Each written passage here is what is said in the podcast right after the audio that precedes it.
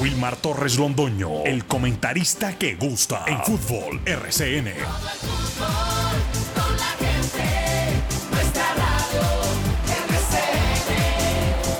Fútbol RCN.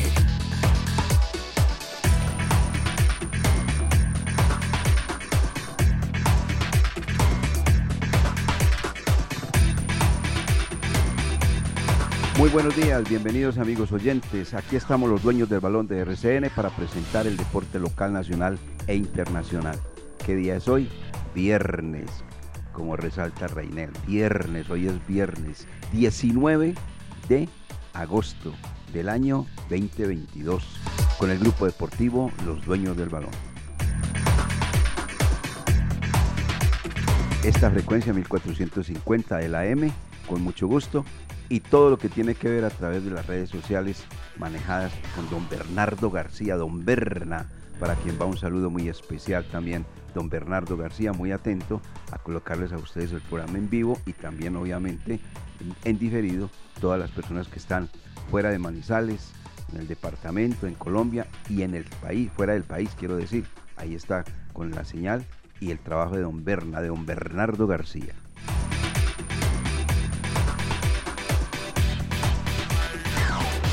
De una vez vamos a escuchar titulares. ¿Qué ha pasado en el deporte local, nacional e internacional? Nos lo cuenta, ¿quién? Lucas Salomón Osorio.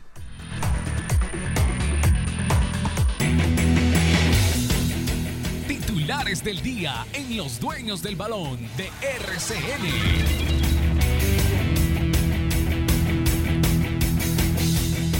Junior de Barranquilla mantuvo la ventaja en el Atanasio Girardot y eliminó al actual campeón Atlético Nacional. No faltan las sorpresas en la Copa Betplay. Unión Magdalena desde los penales dejó en el camino al cuadro La Equidad. Di Mayor informó horarios de partidos aplazados de Liga Betplay. En los próximos días se pondrá al día el campeonato.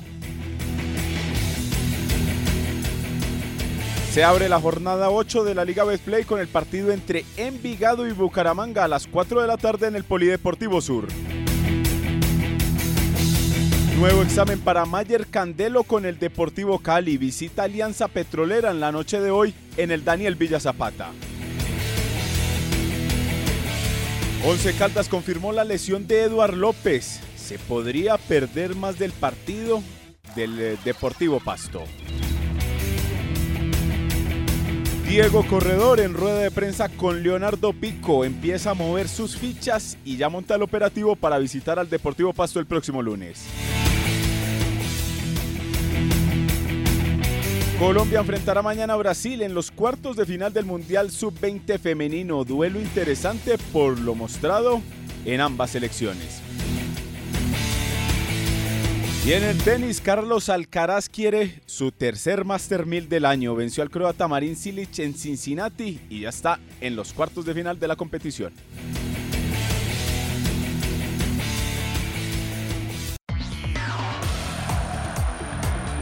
En Antena 2, La Cariñosa, Jorge William Sánchez.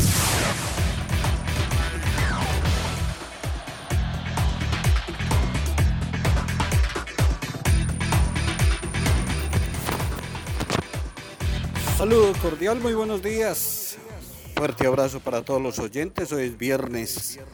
Gracias a Dios es viernes. Terminando esta semana, viernes de Amar el Amor. Estamos ubicados en el estadio Palo Grande.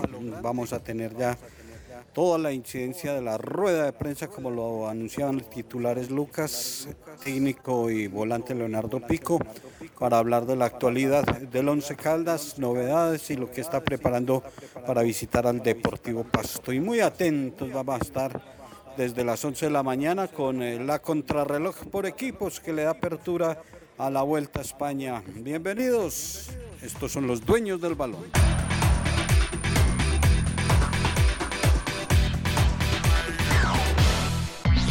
8, 13 minutos. 8, 13 minutos. Nos damos cuenta que hoy es viernes, viernes, tranquilo, 19 de agosto. Antes de dar a conocer detalles de la rueda de prensa que acaba de conceder el señor Diego Andrés Corredor, en compañía del volante boyacense Leonardo Pico, quiero dar a conocer esta noticia.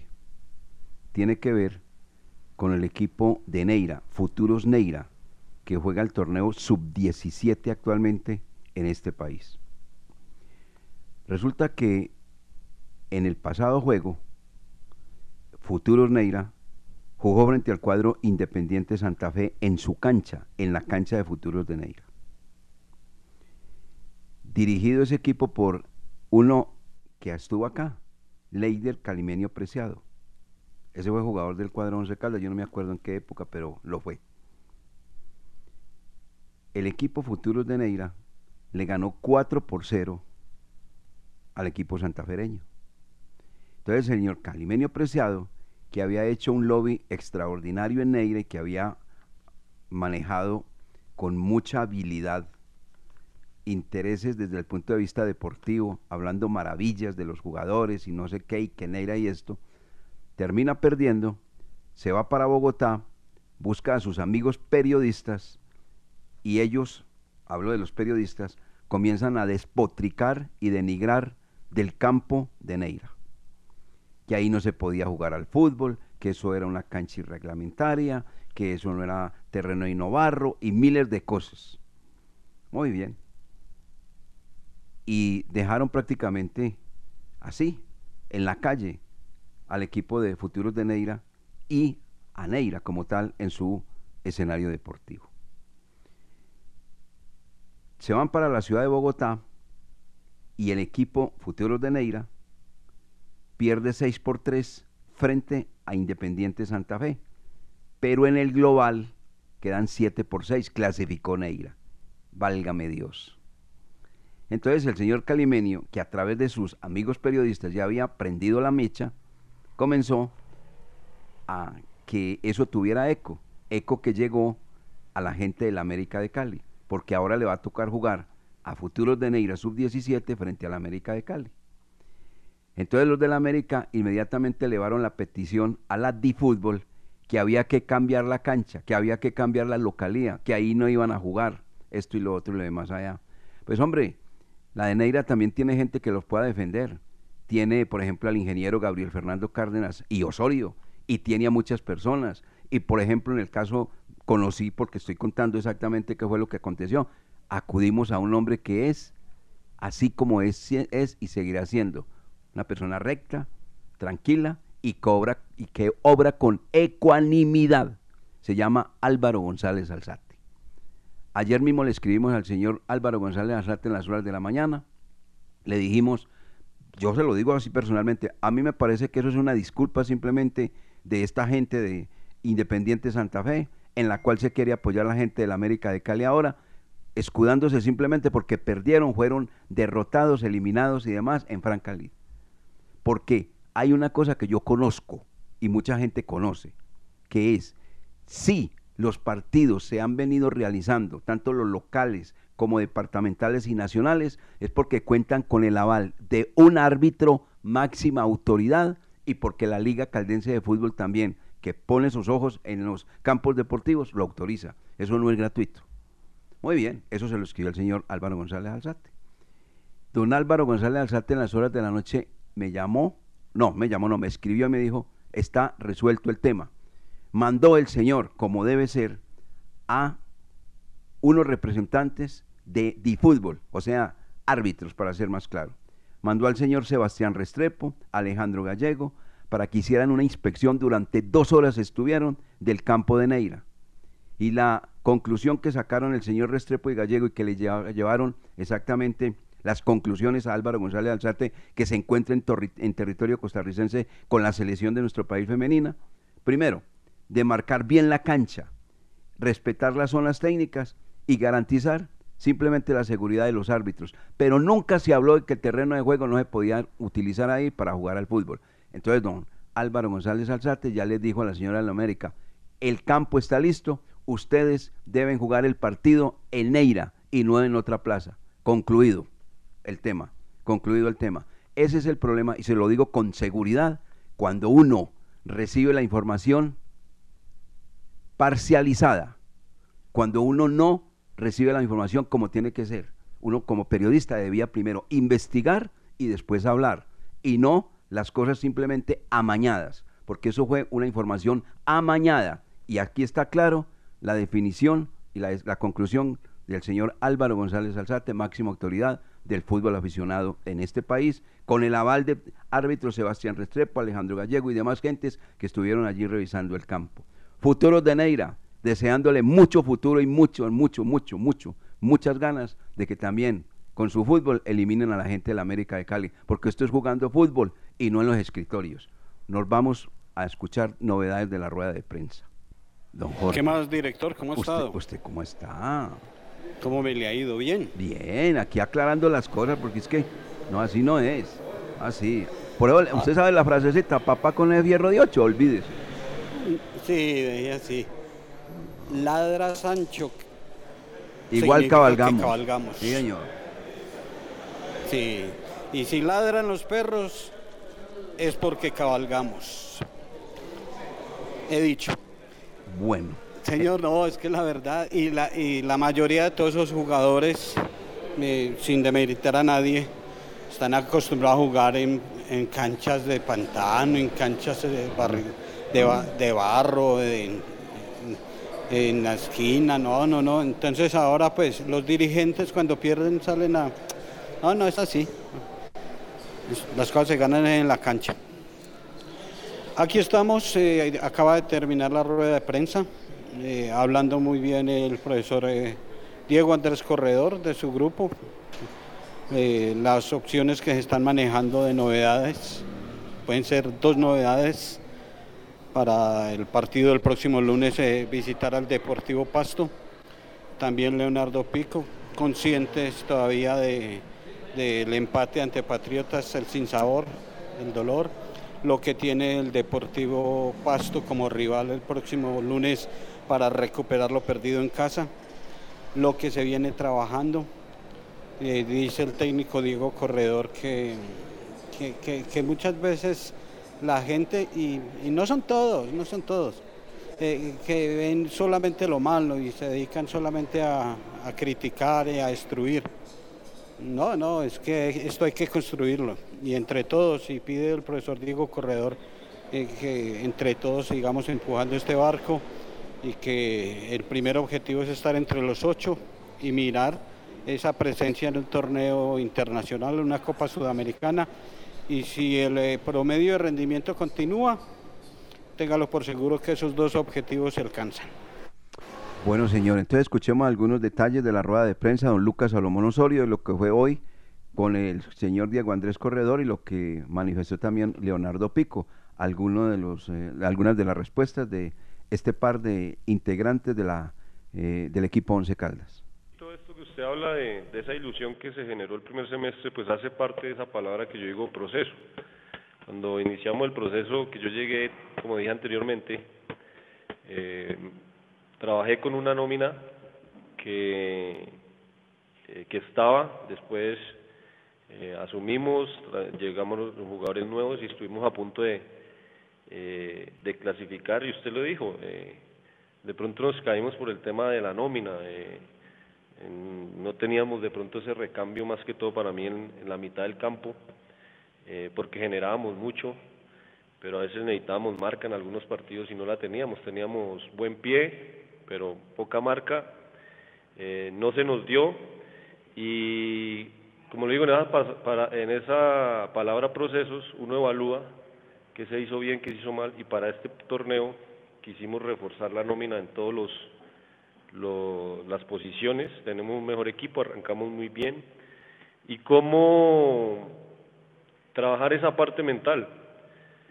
Eh, nosotros la trabajamos con, con la ayuda de nuestro psicólogo, con nosotros también hablándole mucho al, al equipo, pero yo necesito también, creo que la ayuda de, de ustedes, de los hinchas, porque los seres humanos necesitamos a veces que nos digan que estamos haciendo las cosas bien, no solo recalcar lo malo.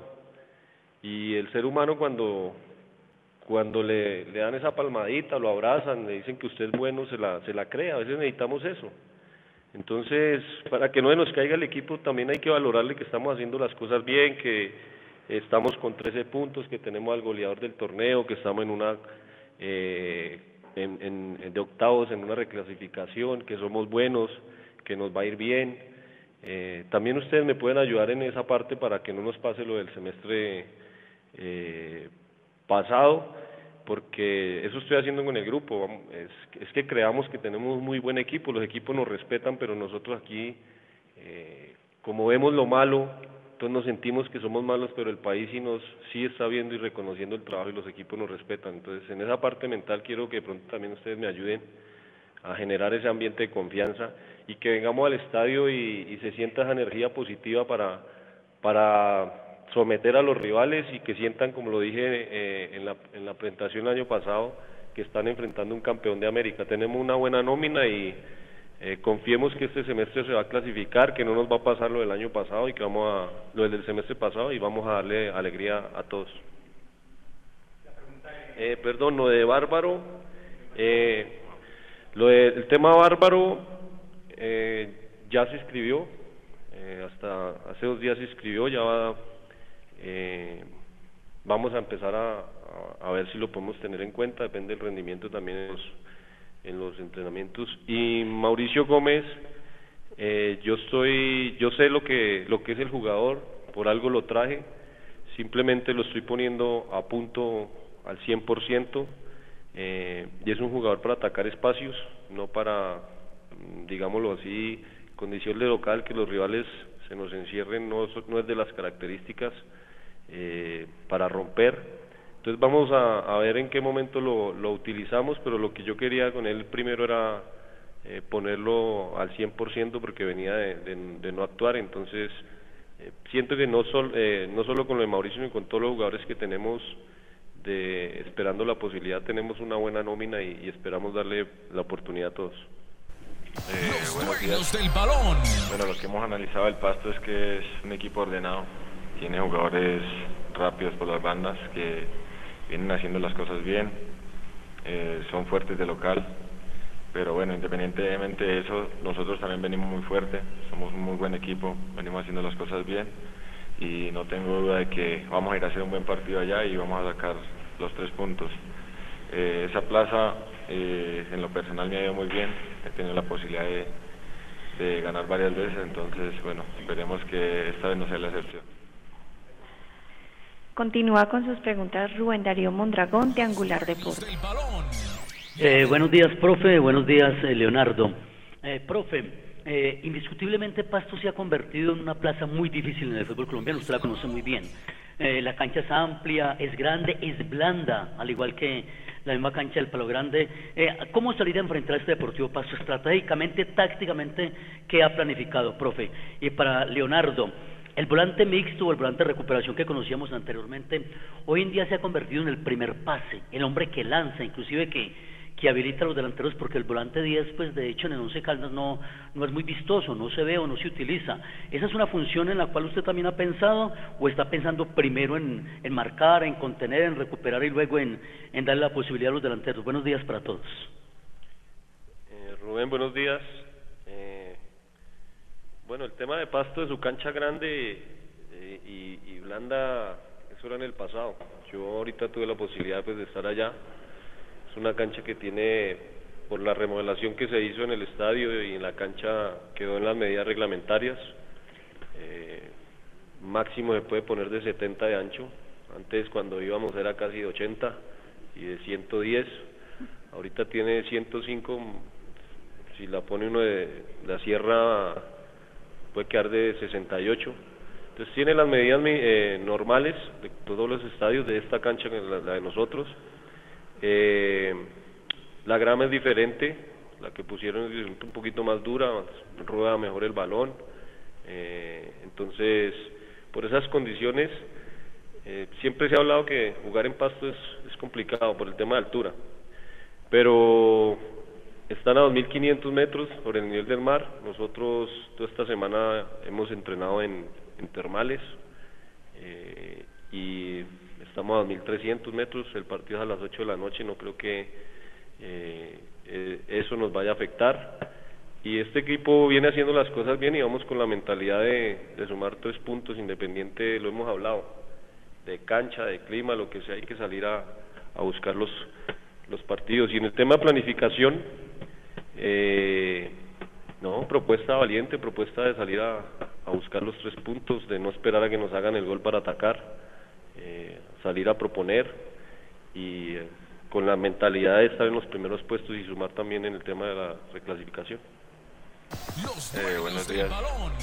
Eh, sí, como usted lo dice, el fútbol ha evolucionado mucho. Ahora creo que incluso desde el arquero se, es donde se empieza a generar el fútbol, eh, desde los centrales. Entonces, indudablemente que aparte de, de ayudar al equipo en marca, pienso bastante en ayudar a sacar la pelota, en generarles buenos pases a los jugadores que juegan en la, la parte de adelante. Entonces, creo que eso también es muy importante para, para el equipo. Continúa Gabriel Cárdenas de Siempre Fútbol. Eh, buenos días, eh, profesor. A esta altura de campeonato, ¿usted en la conformación de la nómina está pensando en una nómina ideal o trabajar una nómina para los partidos como visitante, esperar el local? Esa es una pregunta sobre la nómina. Y lo otro es, ¿qué potencialidad le ve a Pasto hoy en su análisis normal antes de un partido frente a ese equipo? Gabriel, buenos días. Sí, la verdad, eh, yo me acuerdo que cuando el torneo pasado, que fue muy rápido, ustedes vieron que yo hacía mucha rotación por el tema de partidos tan seguidos. Buscábamos ahí en ese momento características del rival, eh, cómo neutralizarlo y qué hombres nos podían cumplir la tarea. Entonces veían mucha rotación. Ahorita tenemos un torneo diferente. Nosotros no estamos jugando copa, no estamos sino jugando cada ocho días hay tiempo para, para trabajar y lo que hemos querido es darle continuidad a una, a una nómina. Si hacemos unos cambios, eh, serán, como le digo, pensando en, en alguna fortaleza eh, con algún jugador para aprovechar alguna habilidad del rival o, viceversa.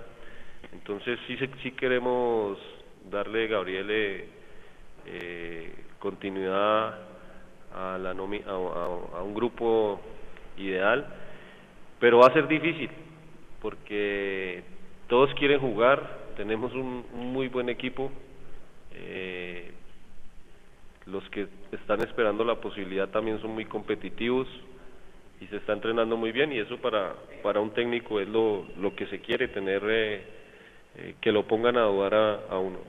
Gabriel creo que fue lo de nómina ideal y me preguntó otra cosa. ¿Cómo lo ve hoy? Pasto eh, Pasto está en un proceso, o sea, eh, cuando se da la salida de Diego Corredor, eh, se no arrancó muy bien, tuvieron un bajón, pero llega el profe Flavio y no les fue bien el semestre pasado, pero le dieron continuidad a esa nómina.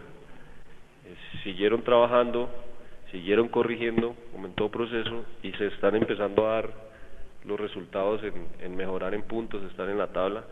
Entonces es un equipo que hay que, respetarlo porque tiene jugadores eh, de recorrido, de experiencia, tiene un técnico eh, que, ha, hecho una, una buena carrera y que conoce la plaza y ha conseguido resultados con, con Pasto, entonces que es un, un entrenador eh, muy táctico, eh, basa su juego en el orden, en el análisis que le hemos hecho, eh, es un equipo que ataca mucho por las bandas, que lanza muchos, tira muchos centros, tiene buena jugadores de que rematan de, media distancia eh, y mm, es un equipo que también apuesta mucho a las transiciones defensa-ataque con sus hombres eh, rápidos, entonces en base a, eso Gabriel pues vamos a, planificar el partido y a ir a, a, a, neutralizarlos en sus fortalezas y a desplegar todo nuestro fútbol para poder conseguir la victoria.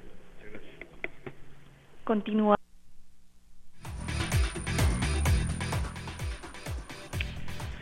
Profe, saludos cordial, buenos días Leonardo. Eh, profe, característica del ser humano mirar el retrovisor y no mirar el parabrisas que es más amplio hacia el frente.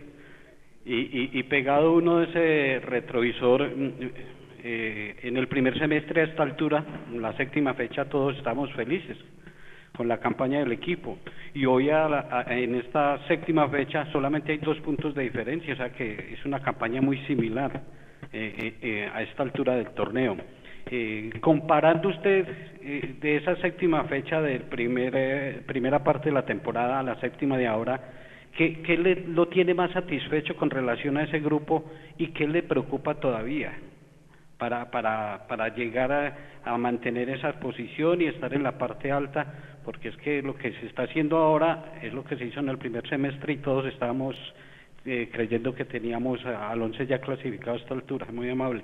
Y Leonardo, eh, al equipo llegaron jugadores grandecitos, eh, ya eh, con recorrido, maduros, y, y esa madurez, eh, ¿cómo se implementa para que no vuelva a suceder lo del lunes anterior?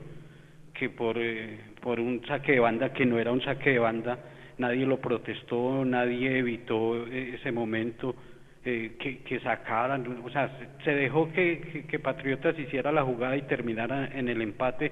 Y como es hay muchas acciones donde ustedes, eh, los grandecitos, son los que tienen que eh, imponer jerarquía, experiencia, porque ustedes le han dado eh, jerarquía al equipo.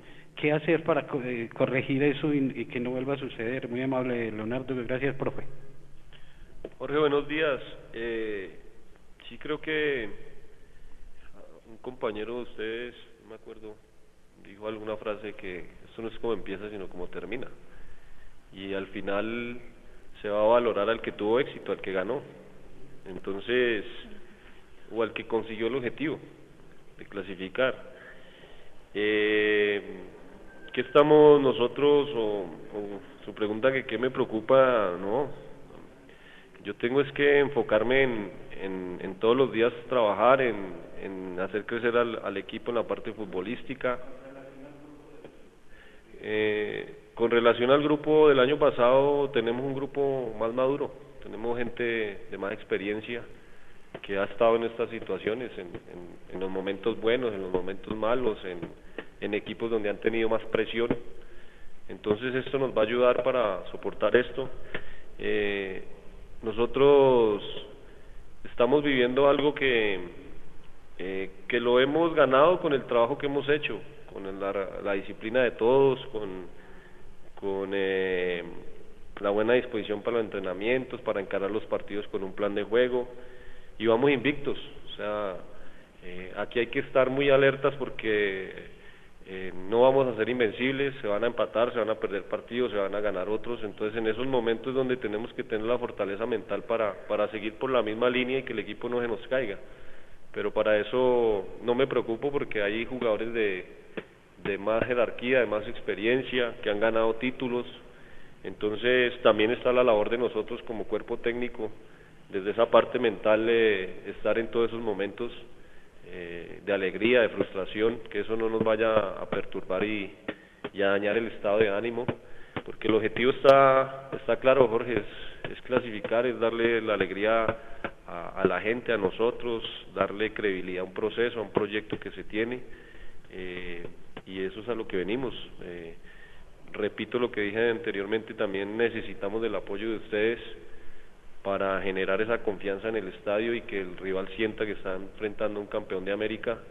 Eh, estoy también muy agradecido con, con la gente porque hemos visto que a medida que van pasando los partidos y, y los días, yo he visto que la gente ha, ha venido más al estadio, ha vuelto a creer, eso nos llena a nosotros de alegría y de felicidad y nos llena de responsabilidad de, de salir a, a, a, sumar los tres puntos porque queremos todos eh, lo mismo, clasificar, volver a ver al once en, en, un torneo internacional y estamos trabajando para eso.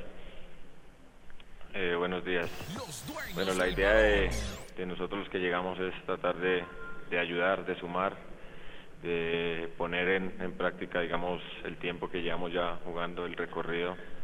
Y bueno, con relación a lo que pasó el lunes, pienso que hay que estar más concentrados, de pronto eh, dialogar más, estar más atentos para que no nos, no nos vuelva a suceder.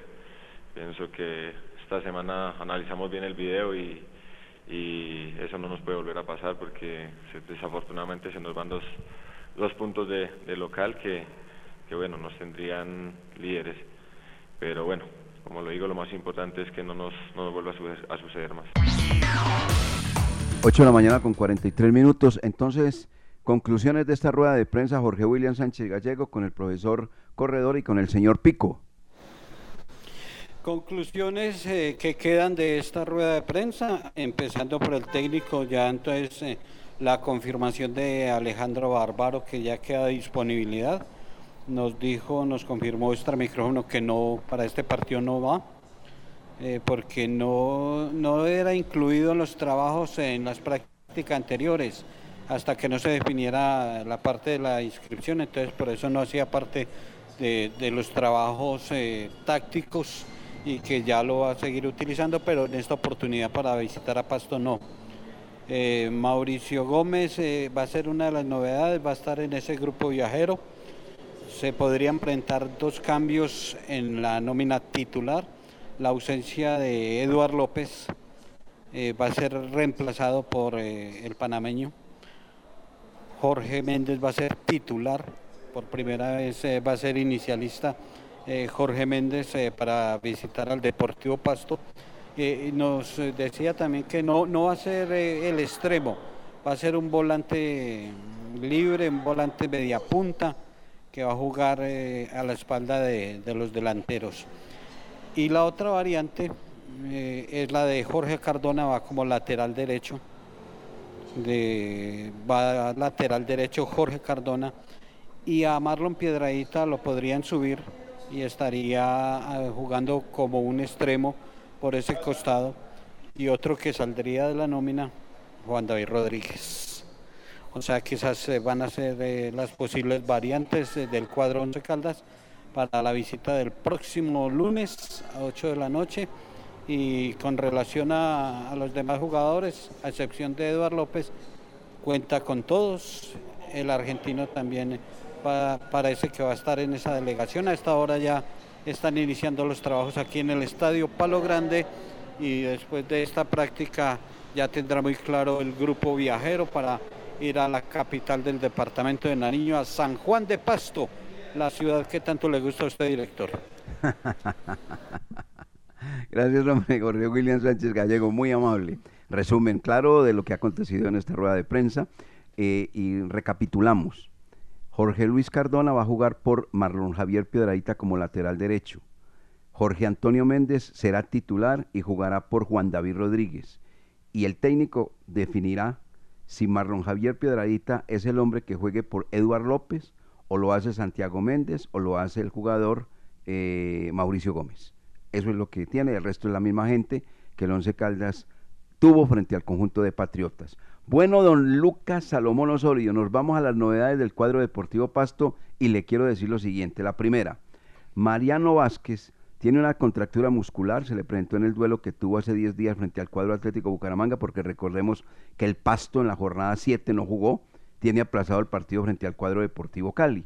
Pero este argentino, que es una base fundamental, Mariano Vázquez, no estará, todo indica, en la partida frente al cuadro Once Caldas. Y este sí es cosas de museo que pasan en el fútbol colombiano.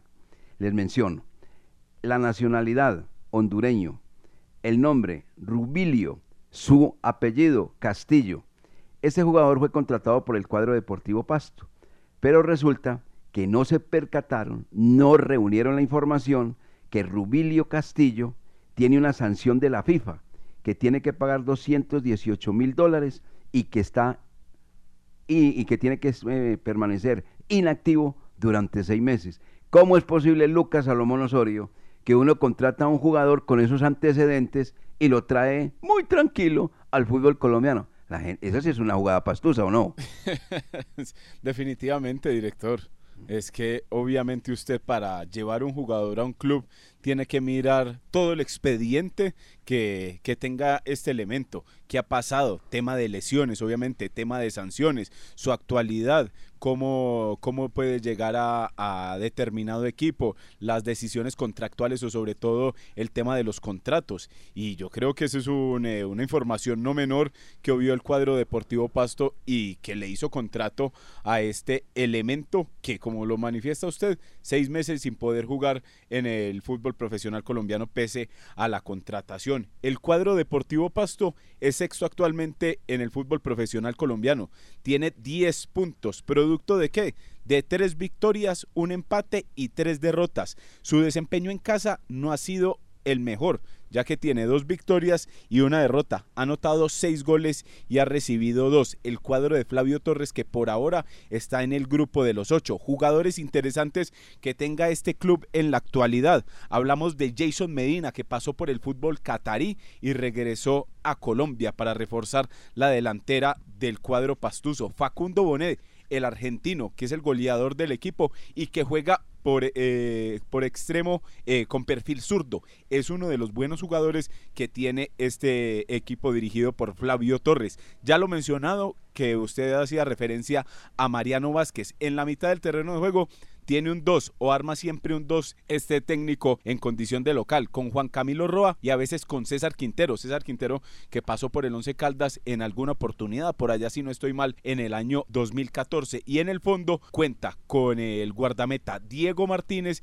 y también con la experiencia de Gilberto el Alcatraz García como lateral derecho y Cristian Tobar que es el hombre como más experimentado ahí de la pareja de centrales. Garavito es el lateral que normalmente pone por izquierda y creería uno que por ahí sería más fácil atacar el cuadro Once Caldas por el costado de Garavito y no por el costado de Gilberto Alcatraz García, que es un hombre que ya tiene más experiencia en el fútbol profesional colombiano. Su último partido lo jugó ante el cuadro Atlético Bucaramanga en condición de local y lo ganó con gol de penal de Mariano Vázquez, un gol por cero. Y como lo manifestábamos en, en anterioridad, tendrá un partido aplazado o se pondrá al día cuando visite al Deportivo Cali en Palma Seca por la jornada 7. Esos son algunos de los datos que nos entrega el Deportivo Pasto antes de recibir al Once Caldas con la información muy detallada hoy en la rueda de prensa en Palo Grande, director. Muy bien, ahí están todos los detalles del cuadro Deportivo Pasto. 8.50, antes de ir a estos mensajes, dato no menor, porque vamos a hablar también de la Copa de Play y del Campeonato Colombiano Liga que hoy tiene dos partidos.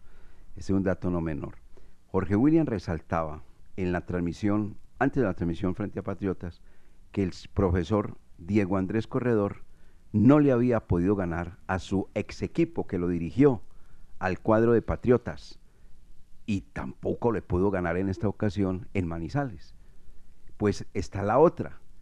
El señor Diego Andrés Corredor, que dirigió al Deportivo Pasto, desde que está dirigiendo al Once Caldas, no pierde con el Pasto, le ha ganado los partidos al Deportivo Pasto. Esa también vale. Vamos a ver si seguimos en esa rachita de parte de Diego Andrés Corredor frente al Deportivo Pasto. Hay lo que dijo Leonardo Pico, que cada que visitó la cancha del Estadio de la Libertad de, de San Juan de Pasto, siempre salió con los tres puntos. Bueno, buen ambiente, esperemos que así sea. Mensajes.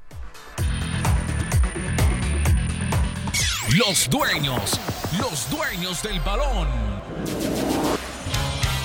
La mezcla del sonido del gol y la credibilidad.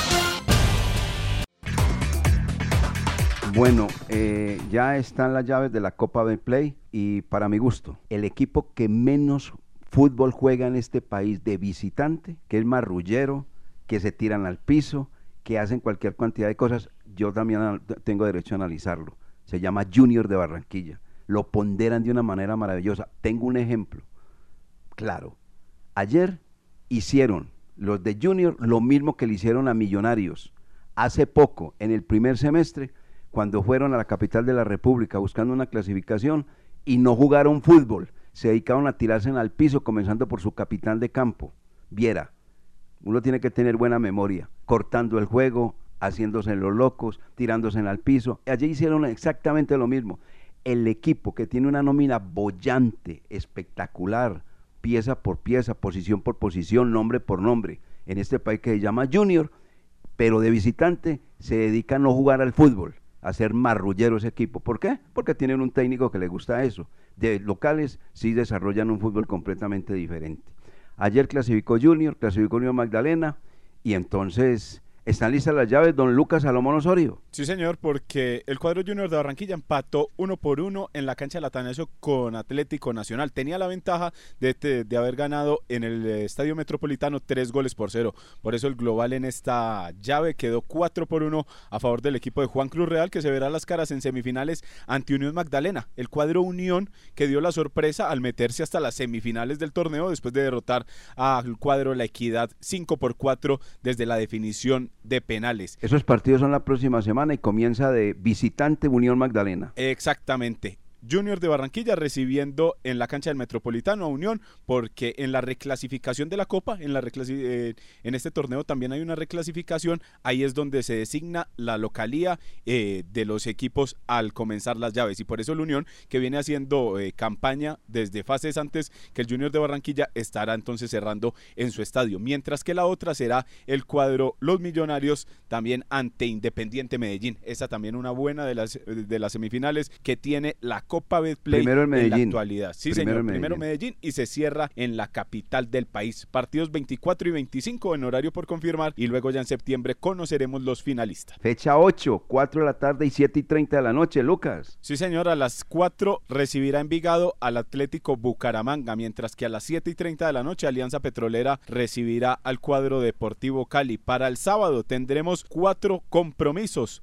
Pereira Cortuloa, Patriota Río Negro Águilas, Millonarios Jaguares y Medellín cerrando la jornada del sábado ante el cuadro Independiente Santa Fe. Ya salieron también los árbitros para el compromiso que tendrá sede en el Estadio Libertad. El central será Andrés Rojas de Bogotá, el asistente número uno David Fuentes y el asistente dos Camilo Sánchez, cuarto árbitro Héctor Rivera y el bar será Lisandro Castillo para ese juego que disputarán Deportivo Pasto y el Once Caldas. Ok.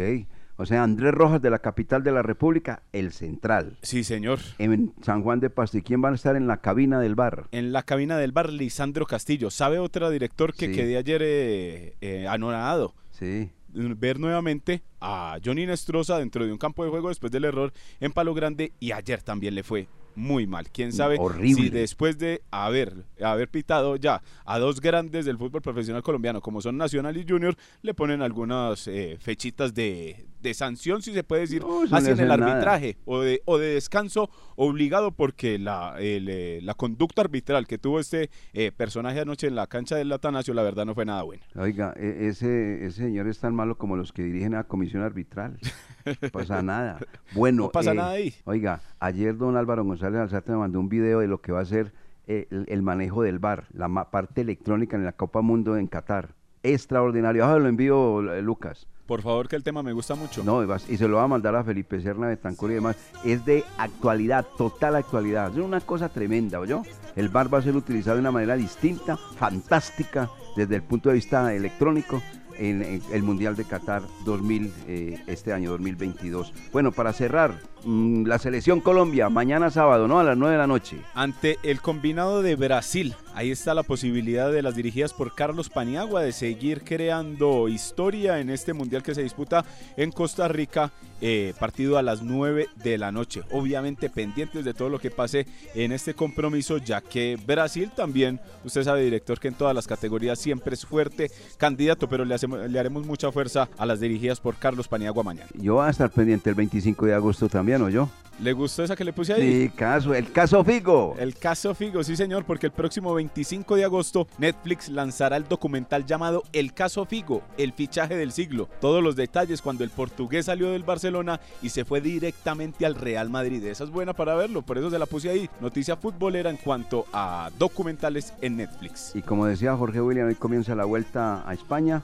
Eh, con 183 eh, ciclistas. Hoy 19 de agosto viernes, va hasta el 11 de septiembre domingo. Eh, Lucho Herrera la ganó en el 1987, Nairo Quintana en el 2016, el amigo Miguel Ángel López estuvo de tercero estoy en el podio en el año 2018 y ahora vamos a ver qué pasa en esta carrera donde no está el subcampeón de la vuelta a, a Francia, ¿no? No va a estar.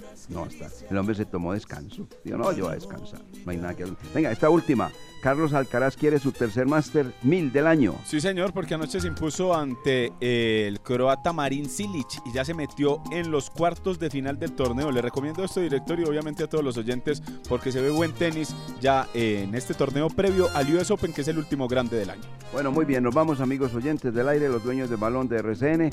Los esperamos el próximo lunes, 8 de la mañana, con la ayuda del amigo que nunca falla. Para todos, todos, todos, un feliz fin de semana, que la pasen muy bien. Muchas gracias.